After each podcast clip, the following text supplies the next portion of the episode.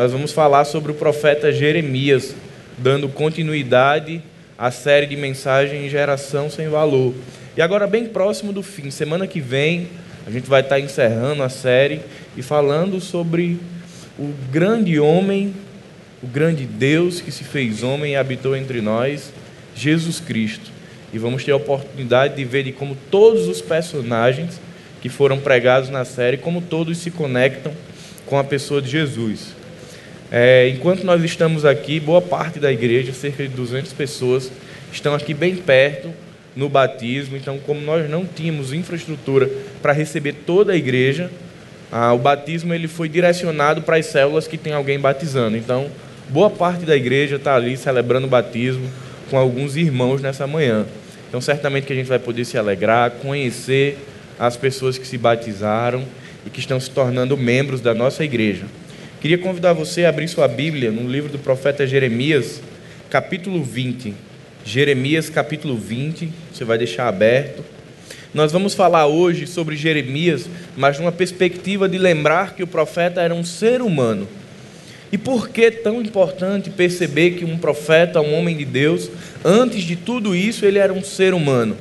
Estamos aqui finalizando o mês de setembro e acredito que a maioria dos irmãos já ouviram falar, ouviram algum post em relação ao Setembro Amarelo, mês de prevenção ou de combate ao suicídio.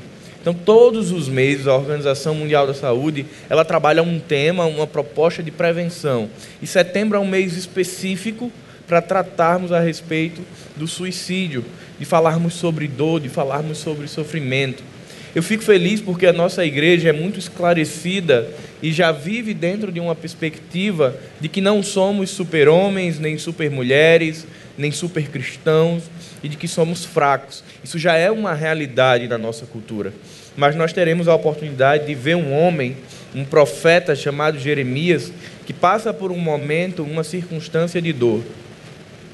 Augusto Cury, ele fala em um de seus livros, ele diz o seguinte: Todos fecham os olhos quando morrem, mas nem todos a enxergam quando estão vivos.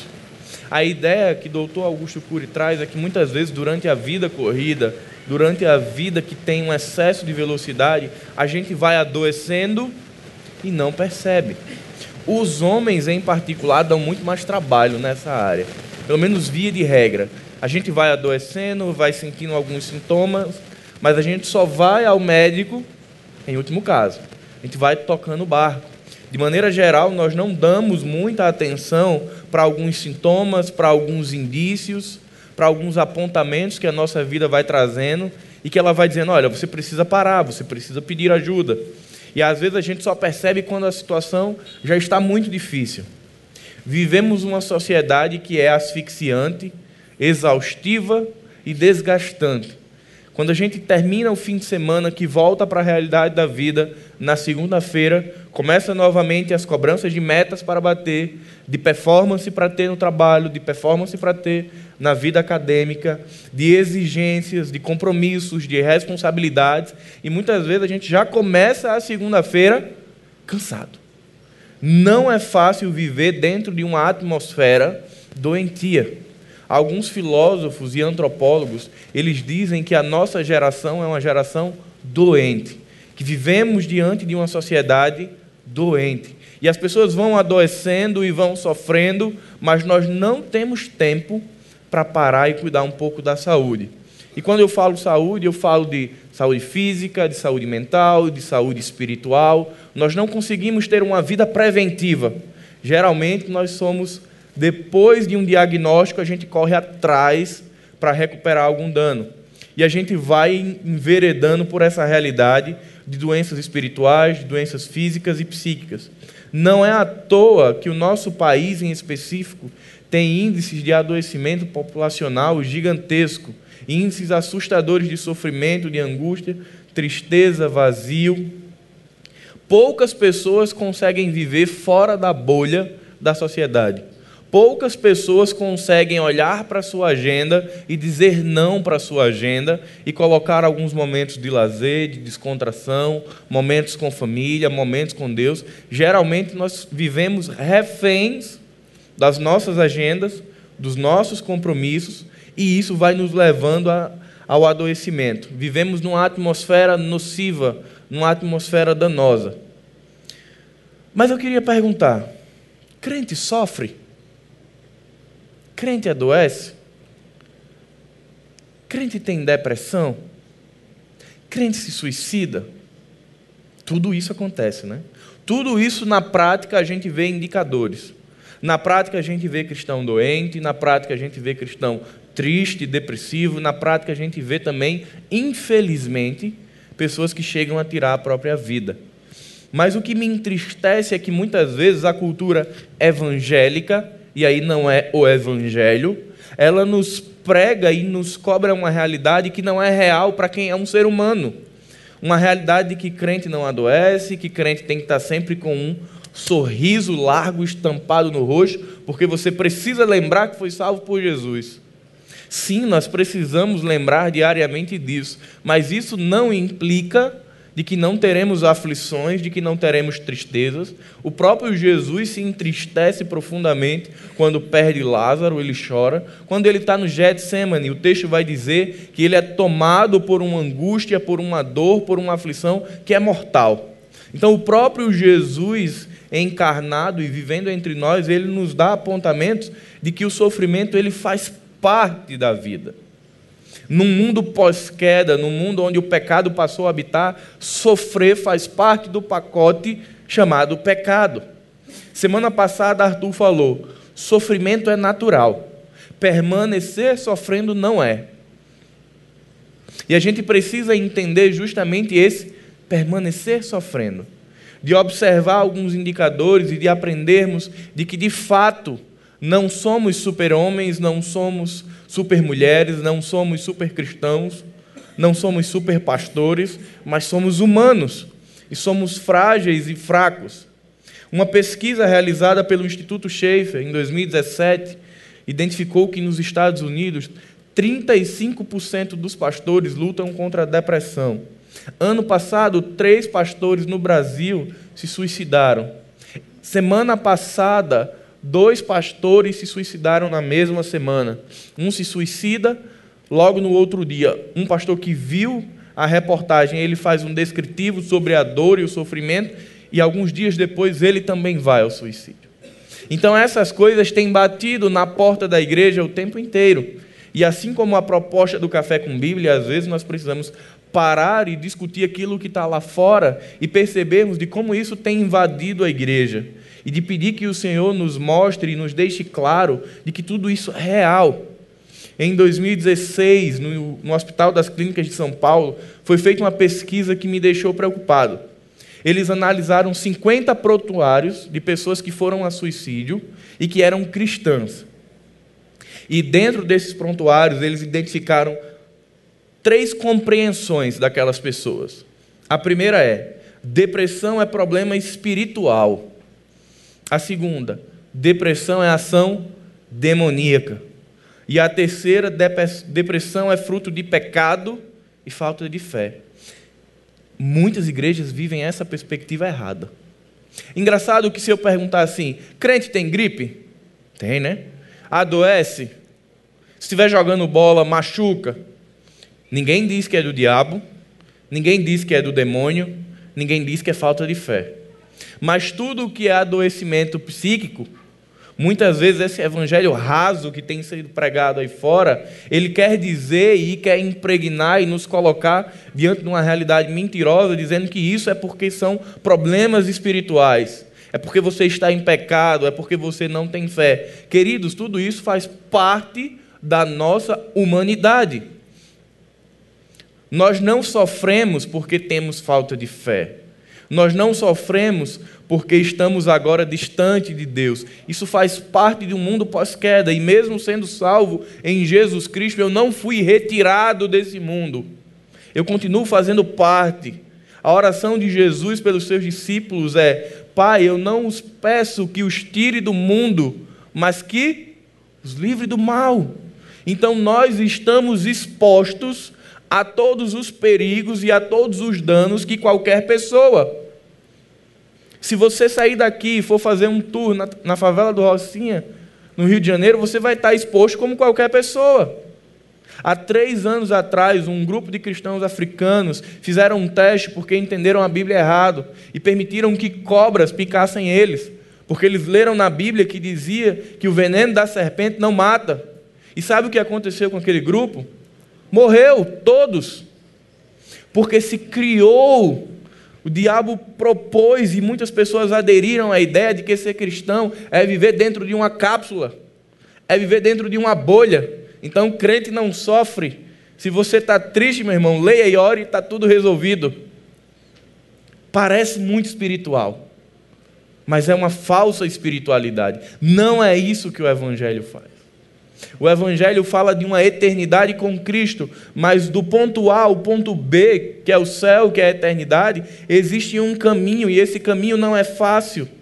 É um caminho que muitas vezes machuca, corta, fere, e nós precisamos aprender que sim, nós podemos viver no poder de Jesus, mas Ele deixou ferramentas que nós podemos buscar.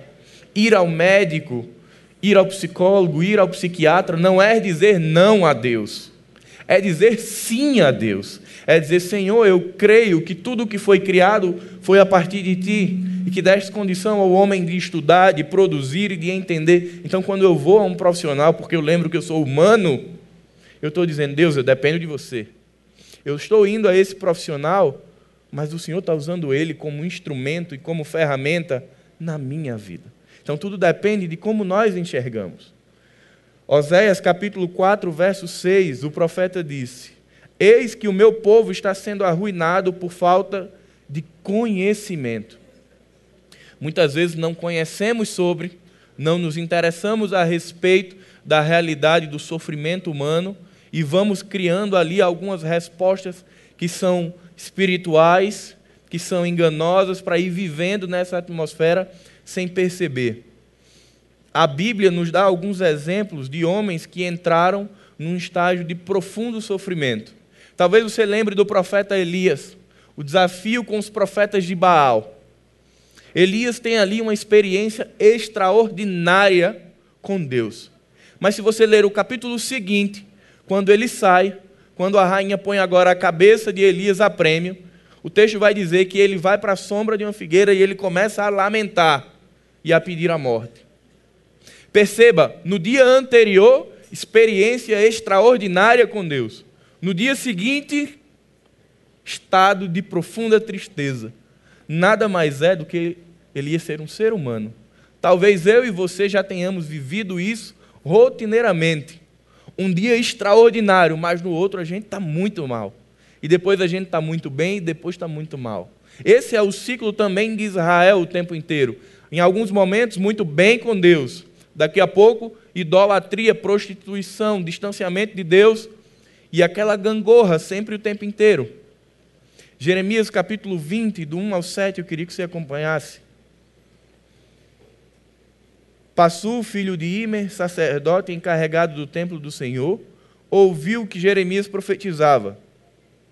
Mandou prender o profeta Jeremias e ordenou que açoitassem e pusessem no tronco junto à porta de Benjamim, no templo do Senhor. No dia seguinte, Passur o soltou e Jeremias disse: Passur, o Senhor mudou seu nome. De agora em diante você será chamado de homem que vive em terror.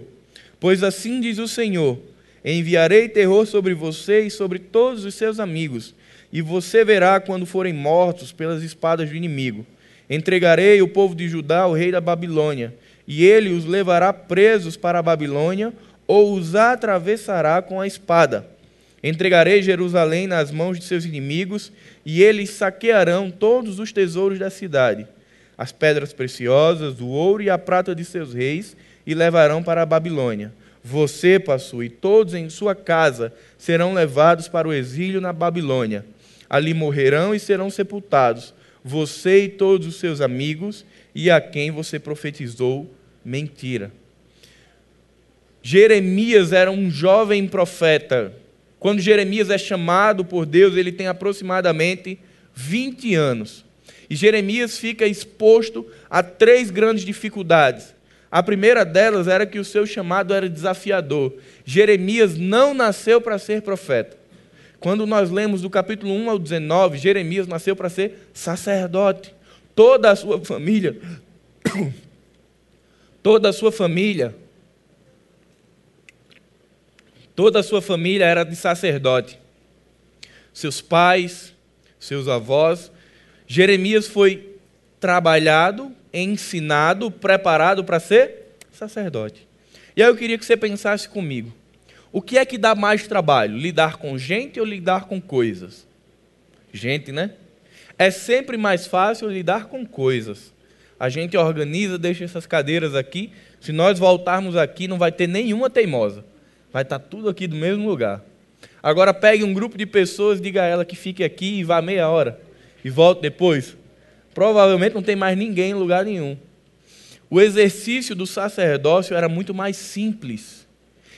O sacerdote não precisava conviver com pessoas, ele convivia com rituais, com ritos, com preparos, com festividades. Então, quando Deus diz, Jeremias, vem ser profeta, o meu chamado para você é de ser profeta, ele já começa tirando o profeta, o jovem rapaz, de uma zona de conforto.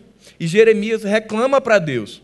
Ele fica inquieto, ele fica angustiado, não era isso que ele queria, mas agora ele seria porta-voz de Deus.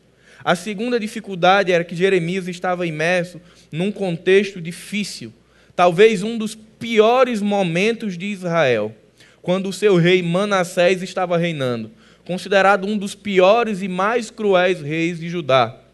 O povo era idólatra, o povo era mentiroso, o povo gerava filhos e entregava esses filhos em um ritual a deuses pagãos. O povo tinha se voltado contra o Senhor, e é nessa atmosfera que Jeremias tem que ir. Então imagine, Jeremias já não queria ser profeta. E como se não bastasse, agora ele tinha que ser profeta num, em um dos tempos mais difíceis de toda Israel. E por fim, o seu ministério seria como jogar pérolas aos porcos como falar ao vento. Ele falava ao povo, o povo não ouvia. Pelo contrário, o povo reclamava porque dizia: Jeremias, só tem palavra dura, cara. Você não tem uma bênção para a nossa vida, você não tem uma palavra de conforto, porque todas as mensagens de Jeremias eram chamadas ao arrependimento, anunciavam juízo. Então o povo não queria contato com Jeremias, Jeremias vivia só. O povo apedrejava Jeremias, o povo maltratava Jeremias, o povo falava mal de Jeremias. E aí eu lhe pergunto: como que fica a cabeça de um homem nesse contexto? Ele está fazendo algo que no início ele não queria, ele está num tempo muito difícil para a vida dele, ele está sozinho e ninguém o apoia. Como que esse homem fica? Se ele fosse um super crente, um super homem, nada o abalaria, concorda? Mas antes disso, Jeremias era humano. Então, todas essas circunstâncias afetavam Jeremias. Tudo isso o fazia sofrer. A primeira característica da história de Jeremias, a primeira lição, é de que sofrimento lembra que nós somos humanos. Jeremias viveu contextos de ameaça de morte. Jeremias foi jogado em uma cisterna pelo povo. Jeremias foi, como no texto do versículo 1 ao 6, ele profetiza Passur não gosta, manda prender Jeremias e o coloca na coluna do templo para que seja espancado. Sofrimento físico, dor física. Mas não para por aí, não bastou a Passur prender e açoitar Jeremias. Ele pede para que Jeremias fique até o outro dia preso na coluna do templo. E aí era uma área comum, pessoas indo e voltando. Então você imagine as pessoas passando e reconhecendo o profeta e o vendo espancado, sofrendo, exposto à vergonha, à dor e à humilhação. Esse sofrimento agora ele não é mais apenas físico. Ele agora é um sofrimento que é espiritual, porque o faz questionar a Deus, é um sofrimento que é emocional, porque coloca o profeta num momento de dor e de sofrimento e de tristeza, e ele também é um sofrimento psíquico. A partir do verso 7, a gente vai ver Jeremias confuso na sua relação com Deus. E tudo isso faz parte de um homem que servia a Deus. Jeremias sofreu e nós também sofremos. Talvez eu e você não, não estejamos sofrendo pelo mesmo motivo que Jeremias, Talvez não da mesma forma que Jeremias, e talvez não na mesma intensidade que Jeremias. Mas certamente que cada um de nós que estamos aqui tem aquele calo, tem aquele lugar que sempre está machucado. Jeremias, assim como Jó, ele expõe isso para Deus.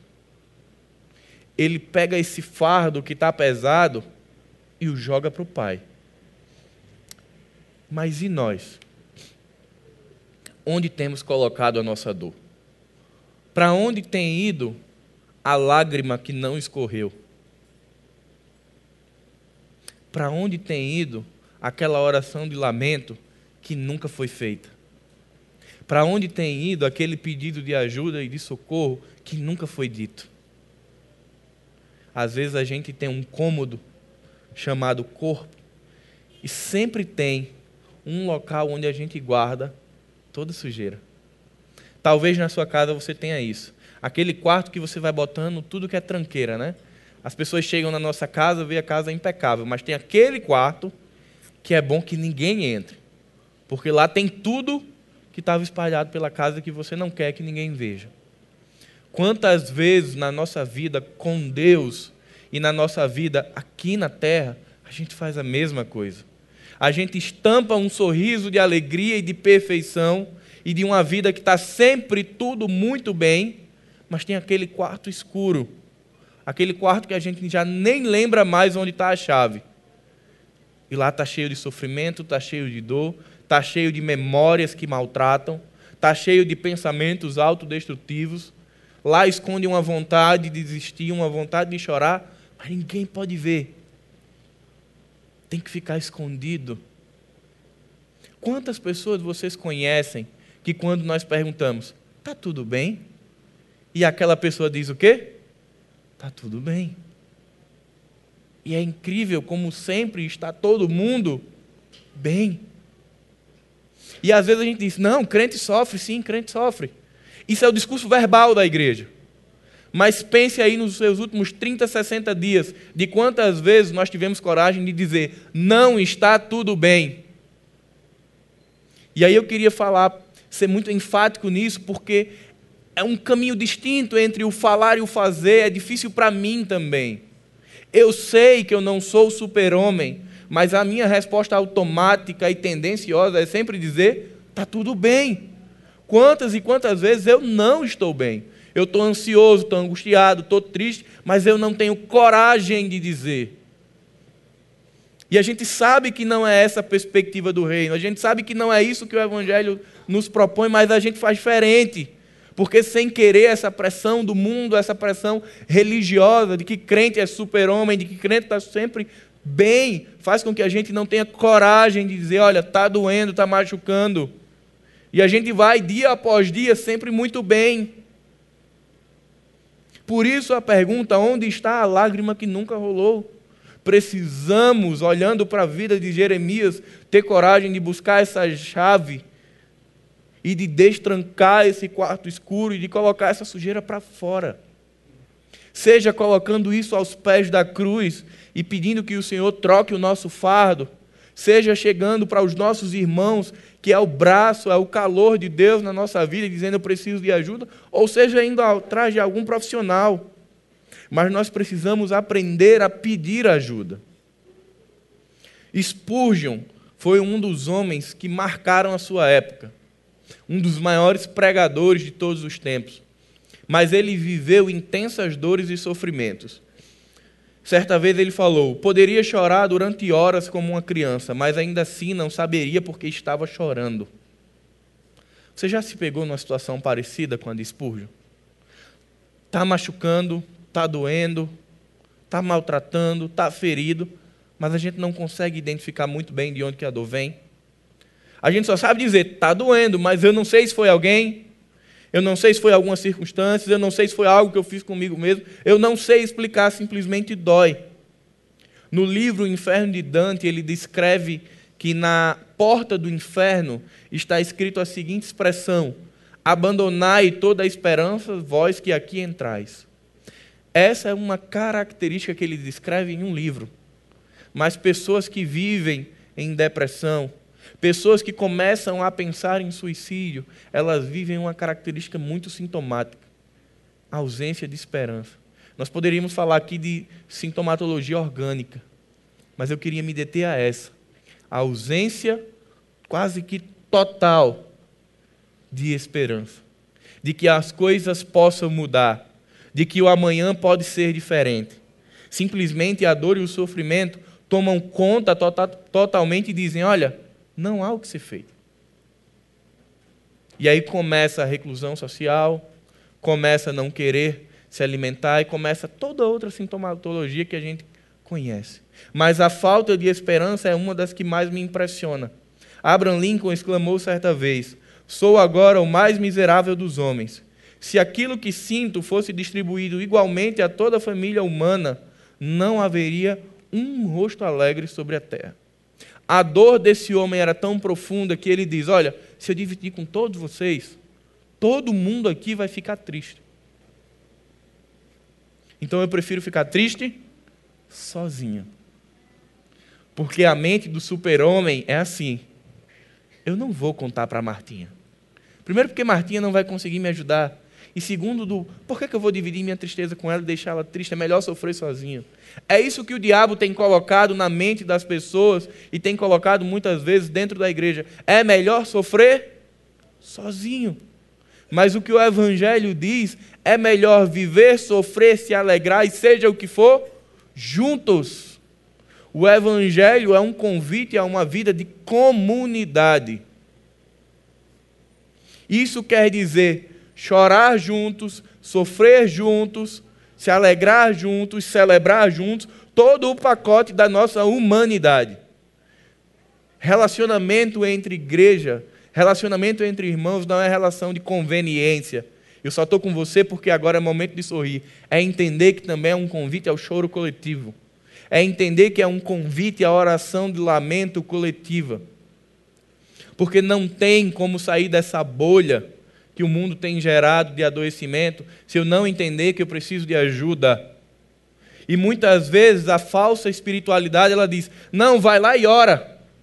Eu não estou aqui querendo dizer ou, ou menosprezar o poder da oração. Não. Eu estou querendo dizer que isso é feito com pessoas. Às vezes você vai orar, você vai chorar, você vai se quebrantar na presença de Deus, mas Ele vai usar pessoas para cuidar de mim e de você. Jesus, antes de ir orar no Getsemane, ele convida quem para ir com ele? Os discípulos. Ele precisava. Jesus precisava que os discípulos forem com ele, fossem com ele. Ele era Deus. Mas Jesus entendia o evangelho como comunitário, então, vamos orar comigo. Quem não quis orar foram os discípulos que preferiram dormir. Depois Jesus diz: Olha, fica aí e vigia, porque aqueles homens não tinham força todos os tempos, Jesus chama as pessoas para viver e sofrer com Ele. Tanto é que o convite do Evangelho é: aquele que quiser me seguir, negue-se a si mesmo, tome a sua cruz e siga-me. Essa é a proposta do Evangelho. Mas precisamos entender que tudo isso é dentro de uma atmosfera coletiva. O próprio Cristo afirmou: Minha alma está triste até a morte. Cristo pecou? Não. Mas Cristo foi tomado por profunda tristeza. Talvez, querido, a sua dor e o seu sofrimento, talvez não, isso é certeza. Não é porque você é o pior dos pecadores. Não é porque essa semana você esqueceu de fazer o devocional. É porque você é humano e vive numa atmosfera de um mundo pós-queda. E isso só vai acabar quando o reino de Jesus for estabelecido plenamente quando a oração de Jesus, que seja na terra como no céu, for uma unidade só, onde o céu desça e a nova Jerusalém se estabeleça. Ali não haverá mais dor, nem sofrimento, nem ranger de dente, nem tristeza, mas até lá, infelizmente, o nosso caminho haverá momentos de sofrimento e dor. E nós precisamos aprender que o Evangelho é uma pessoa de muleta carregando outra pessoa de muleta para uma maratona. É entender que todos os dias alguém vai ser sustento na minha vida. Você já ouviu aquele texto que diz: suportai-vos uns aos outros? Como bons nordestinos, a gente entende suportar como o quê? Aturar. Não é isso? Ah, a Bíblia diz que se eu não amo Martinha, então eu tenho que suportar Martinha. Vou aturar. A Bíblia me deu um escape, queridos, aquele texto é ainda mais intenso. A ideia de suporte bíblico é de sustento, é de ser pilar na vida de alguém. Então eu não vou aturar, Martinha. Que é isso que o nordestino entende. Eu vou suportar, eu vou ser amparo, suporte, coluna de Deus na vida de Martinha. Então viver em igreja é entender que na hora do sofrimento eu preciso de alguém para ser o quê? Sustento, suporte, amparo. Essa é a perspectiva do Evangelho. Suportai-vos uns aos outros, porque o caminho não vai ser fácil. Vai ter momentos que você vai estar muito forte e vai estar sustentando alguém, mas talvez no outro dia você esteja muito fraco, sendo sustentado por alguém.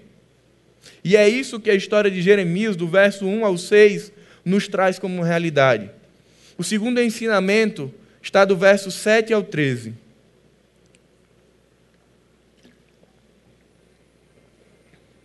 Ó Senhor, tu me constrangestes e eu me deixei constranger. És mais forte que eu e prevalecestes. Agora sou motivo de zombaria todos os dias, todas as pessoas riem de mim. Pois sempre que abro a boca é para gritar violência e destruição. Essas mensagens do Senhor me transformaram em alvo constante de piadas. Mas se digo que nunca mais mencionarei o Senhor, nem falarei em seu nome, sua palavra arde como fogo em meu coração é como fogo em meus ossos. Estou cansado de tentar contê-la, é impossível. Ouvi muitos boatos a seu respeito. Me chamam de homem que vive em terror e me ameaçam. Se disser alguma coisa, o denunciaremos. Até os que se dizem meus amigos íntimos me vigiam e esperam que eu cometa algum erro fatal. Dizem: ele cairá em sua própria armadilha. Então nos vingaremos dele. O Senhor, porém, está ao meu lado como poderoso guerreiro e diante deles, meus perseguidores, os virei tropeçar, e não conseguirão me derrotar. Fracassarão e serão totalmente humilhados. Sua desonra jamais será esquecida. Ó Senhor dos exércitos, tu provas o justo e examinas pensamentos e emoções. Permite que eu veja tua vingança contra eles, pois coloquei minha causa em tuas mãos. O segundo ensinamento de Jeremias é que o desânimo nos lembra que somos instáveis. Nesse texto, nesse pequeno fragmento, o profeta ele mistura tudo no liquidificador. Medo, angústia, dor, desespero, aflição, ao mesmo tempo ele ora, se alegra, louva. É uma incrível batida de humanidade. Ele começa reclamando. E ele começa com uma decisão: não vou mais falar. Mas no versículo seguinte ele diz: Eu não consigo, porque a tua palavra é como fogo que arde. Quantas e quantas vezes, por estarmos mal, por estarmos tristes, nós desanimamos. Acho que dois ou três domingos atrás eu falei aqui de como o homem, muitas vezes, ele é o mais manhoso, né? Se você pensar de uma maneira geral, toda a vida que tem alguma parte do nosso corpo que está doendo, o que é que a gente tem que fazer? Repousar. Só que do repouso a gente migra para o desânimo. Dor, sofrimento, angústia, aflição, tudo isso faz com que nós, seres humanos, queiramos o tempo inteiro parar. O problema é quando isso ganha uma nova dimensão e começa a querer parar de viver. Pessoas, por estarem sofrendo, por, por estar doendo, elas começam a querer parar de viver. E por mais que nós leiamos na palavra que o morrer é o quê? Lucro. Se a gente fizesse uma enquete bem rápida aqui, veríamos que não tem ninguém capitalista, não tem ninguém querendo lucro. A Bíblia diz que o morrer é lucro. Quem quer ter esse lucro hoje, agora, neste momento? Não precisa responder. A morte é algo antagônico ao ser humano. A gente, por mais que nós saibamos que se nós partirmos agora, nós teremos um encontro com Jesus, a gente não quer ter esse encontro agora. Senhor, segura mais uns 60 anos aí que eu quero ter esse encontro com o Senhor. Perceba, mas a gente crê no Evangelho. E o que é que acontece com algumas pessoas que de repente essa coisa que a gente quer tão distante, chamada morte, ela começa a ser uma solução? Aquilo que era impensável começa a ser pensável. Aquilo que não fazia sentido passa a fazer sentido. Nada mais é do que a gangorra das emoções, do que o fato de que estamos o tempo inteiro instáveis. Uma hora nós queremos isso, outra hora nós não queremos isso. Uma hora nós estamos em comunidade, outra hora nós estamos sozinhos. E é exatamente o resultado dessa instabilidade, desse desânimo, que vai levando muitas pessoas a se entregarem a pensamentos de destruição. Jeremias era um homem de Deus, mas aqui, nesse momento, ele estava confuso. Ele sabia do que era viver aos pés de Deus. Mas nesse momento, ele estava olhando muito mais para a circunstância do que para a sua memória. Você já percebeu que o ser humano a gente gosta sempre de descartar as coisas quando elas estão ficando velhas. A gente compra um quadro, vai casar, compra um quadro que representa a sua história, e você coloca ele na parede. Pá! Lindo, maravilhoso. O tempo vai passando, o que acontece com o quadro? Começa a amarelar.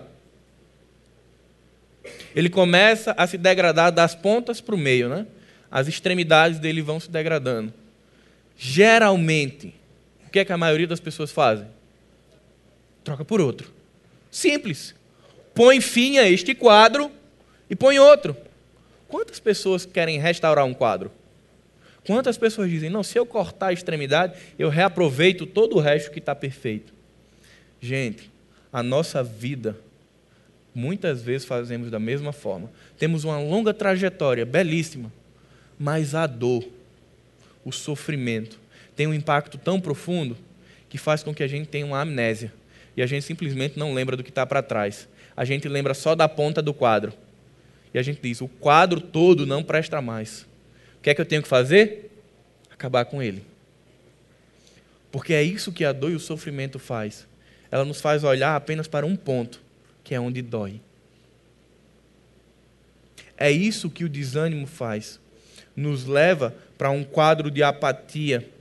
E isso não significa falta de fé.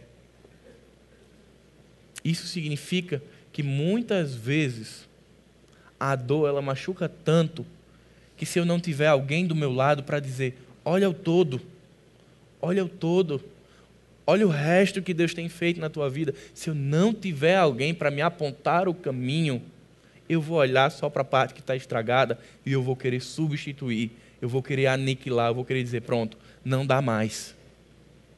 Por isso que viver em comunidade é o antídoto do sofrimento. Porque quando eu estiver olhando só para a dor, alguém ali vai querer que eu dê um sorriso. Alguém ali vai trazer à minha memória aquilo que eu não estou acessando no momento. E vai dizer: Mas olha a tua história. Olha o que você já viveu com Deus. Entende que por trás disso, do hoje e do agora que te faz sofrer, existe um Deus que é o Deus da história. Por isso, viver em comunidade é a resposta ao sofrimento. Jeremias, no momento de dor, decidiu não falar mais. E nós? Quais decisões temos tomado frente ao desânimo, frente à desesperança, desilusão e cansaço? Você responde isso para o seu coração. Verso 14, chegando ao fim da mensagem. Verso 14 diz: E no entanto amaldiçoou o dia em que nasci. Ninguém celebre o dia em que minha mãe me deu a luz. Maldito o mensageiro que disse a meu pai: tenho boas notícias, alegre-se, seu filho nasceu. Que ele seja destruído como as cidades antigas, que o Senhor arrasou sem compaixão. Que seja aterrorizado todo o dia com gritos de guerra, pois não me matou quando nasci. Quem dera eu tivesse morrido no ventre da minha mãe, e seu corpo tivesse sido minha sepultura. Por que eu nasci? Toda a minha vida é apenas sofrimento, tristeza e vergonha. Mesmo sendo um homem de Deus, um homem de linhagem sacerdotal, Jeremias foi tomado por desespero. E é nesse momento que o sofrimento de Jeremias desfere o principal golpe contra esse profeta, que é questionar a sua vida. Jeremias diz: Amaldiçoou o dia em que eu nasci. Maldito seja aquele que deu a notícia aos meus pais de que eu nasci. Homem de Deus, queridos. Profeta. Sofrendo, desanimado e agora desesperado. Vocês lembram o que eu falei lá no início? Jeremias estava sozinho. Não tinha ninguém na jornada com Jeremias. É por isso que a partir do verso 21 é Deus quem fala diretamente ao profeta. Porque não tinha uma pessoa para dizer, Jeremias, mas isso e aquilo. Essa solidão que Jeremias estava submerso, esse quadro de sofrimento profundo que Jeremias estava vivendo, fez sim com que neste momento ele colocasse em xeque a sua vida. É a mesma coisa que acontece com Elias, é a mesma coisa que acontece com Salomão, é a mesma coisa que acontece com Davi, e é a mesma coisa que acontece comigo e com você e com tantas outras pessoas no mundo todos os dias. E não é porque somos cristãos que estamos dentro de uma cápsula do tempo sem sermos acessados ou tocados por esse tipo de pensamento. Isso daqui nos lembra olhando para Jeremias nessa situação de que nós somos humanos, de que não somos superpoderosos, que não existe uma hierarquia espiritual onde eu possa me colocar e dizer ah, agora eu sou inatingível. Tem gente que é espiritual demais. A própria palavra ela diz que nós temos dois lados enquanto estivermos aqui. Somos espirituais porque recebemos o Espírito de Deus. O Espírito Santo habita em nós, mas ainda estamos presos ao transitório pela matéria, pelo estado pós-queda. Mas tem gente que acha que não. Tem pessoas que só pisam aqui, gente, porque ainda não aprenderam a flutuar, que já se tornaram arcanjos, vice-deus, pessoas espirituais, não sofrem, não têm problema, não têm angústia, não têm aflição, não são humanos. que nessa manhã a gente possa sair daqui lembrando que somos seres humanos. Porque quando a gente entende isso, isso nos leva de volta para a cruz. Cada vez que eu esqueço que eu sou pequeno, que eu sou fraco, que eu sou frágil, que eu sou ser humano, cada vez mais eu enveredo pela linha da autossuficiência e independência. Quanto maior for a sua consciência e a minha consciência de que somos humanos, fracos, frágeis e pecadores, mais isso nos levará a Cristo, mais isso nos levará a pessoas, mais isso nos levará a procurar ajuda, porque sabemos que não dá para fazer sozinho. A minha oração é que nessa manhã a gente saia daqui com a convicção de que somos seres humanos e que vivemos na dependência e pelo poder do Espírito Santo de que entendamos que o Evangelho é poder de Deus na nossa vida, mas que ele chega até nós por diversas formas. Quando você teve um encontro com Jesus, o Evangelho, que é poder de Deus, ele chegou por meio de uma pessoa. Provavelmente Deus não falou no seu quarto, numa madrugada, e disse: Filho, vem. Foi alguém que foi instrumento de Deus para te levar o bem mais precioso, a salvação. Foi pessoa foi seres humanos. Foi uma pessoa que foi livre do pecado, que agora leva esse bem precioso e te dá. Então não esqueça que é um ser humano e não escolha viver sozinho. E para terminarmos, 2 Coríntios 1, verso 3 e 4 diz: Bendito seja Deus e Pai de nosso Senhor Jesus Cristo, o Pai de misericórdias e de toda a consolação é Ele que nos conforta em toda a nossa tribulação, para podermos consolar os que estiverem em qualquer angústia, com a consolação com que nós mesmos somos contemplados por Deus. Ministério da consolação, é o ministério do Espírito Santo compartilhado com a igreja. Nós temos essa missão de consolar e de confortar e de encorajar uns aos outros que nós possamos viver esse, esse exercício do ministério. Que a cela seja o ambiente para a gente mostrar mais do que a nuca. Porque culto, celebração de domingo, eu só conheço a sua nuca e a sua testa. É na célula, é na vida, na vida, que a gente conhece o coração. No culto não dá para não dá tempo de dizer estou passando por isso e preciso de ajuda. A gente entra e daqui a alguns minutos a gente faz o quê? Sai. E tudo que a gente trouxe no coração, às vezes a gente leva. Na célula, na vida em comunidade, às vezes a gente entra e deixa lá. A gente troca o fardo com Jesus na célula.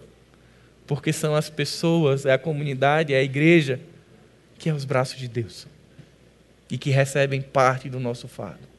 Então que você possa estar orando para ter essa coragem de todos os dias lembrar que é humano e de pedir ajuda, de não permitir que a morte, que a autodestruição seja uma possibilidade com significado. Porque nós temos outras possibilidades. Jesus, a igreja, profissionais, são ferramentas que Deus deu para cuidar do seu povo. Pai, muito obrigado, Senhor. Muito obrigado pelo teu cuidado, pelo teu carinho, Senhor. Muito obrigado, Senhor, por nos ter dado a igreja. Queremos te agradecer pela tua palavra, Pai, que nos ensina, que nos orienta, que nos exorta, que nos instrui, que alicerça todos os dias a nossa vida, Pai. Pai, nos faz lembrar todos os dias de nossa existência terrena que nós somos humanos, que nós somos fracos, que nós somos frágeis, que não somos, Pai, autossuficientes e independentes, mas pelo contrário, dependemos de Ti, Pai. Nos faz enxergar a Tua presença, Pai, através de pessoas. Que o Teu Espírito, Senhor, que habita em nós, nos encoraje a pedir ajuda, a de forma prática dizer: não estou conseguindo carregar sozinho nos ajuda, Pai, de caminharmos até a cruz e trocarmos o fardo. E de entendermos que a nossa vida, tanto agora quanto amanhã na eternidade, é o bem mais precioso que o Senhor nos deu. E que nenhuma condenação há para os que estão em Cristo Jesus. Que possamos, assim como Paulo, exclamar: que nem altura, nem profundidade, nem nudez, nem qualquer criatura Pai, podem nos separar do teu amor. Que possamos viver nesta convicção. Mas sabemos, Pai, que dia após dia nos encontraremos com noites escuras da alma. Que dia após dia a aflição, a dor e o sofrimento tocarão em nós e nos farão sofrer. Mas nesse momento, Pai, nos faz lembrar de que existe um Deus que é o Senhor da história. E que existe um Deus que, por meio do seu Filho, nos disse estarei convosco todos os dias, para que não nos sintamos só. É isso que nós te agradecemos, em nome do Senhor Jesus. Amém.